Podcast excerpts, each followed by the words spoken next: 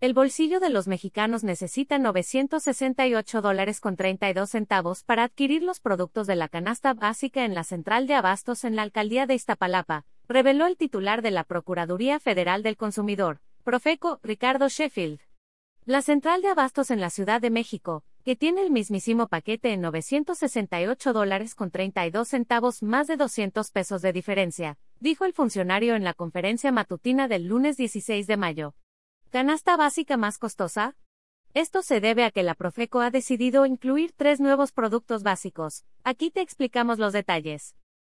¿Cómo se calculan? La Profeco analiza los precios máximos y mínimos de 24 productos básicos indispensables y de alto consumo entre los mexicanos. Aquí se utiliza de referencia la canasta alimentaria definida por el Coneval. También se considera que sea suficiente para una familia mexicana de cuatro integrantes y que los productos brinden una alimentación adecuada, en un periodo específico de una semana. Aquí te presentamos la lista completa de alimentos. Aceite, arroz en grano, azúcar morena, bistec de res, cebolla, chile jalapeño, chuleta de puerto, frijol en grano, huevo blanco, jabón de tocador, jitomate saladet, limón, manzana, naranja, pan, papel higiénico, pasta para sopa, pollo entero, tortilla de maíz, supermercado, zanahoria, leche, atún y sardina. ¿Y los precios más altos? En la zona centro del país. Ciudad de México, Edomex, Guanajuato, Hidalgo, Morelos, Puebla, Querétaro y Tlaxcala. El precio máximo de la canasta de alimentos es de 1.228 dólares con 70 centavos en un supermercado de la cadena Walmart, ubicado en Tlalpan. El objetivo es mantener informados a los mexicanos acerca de los precios de insumos básicos, esto con el objetivo de que tu bolsillo no sufra la terrible cuesta económica. Punto. ¿Y los precios en el resto del país?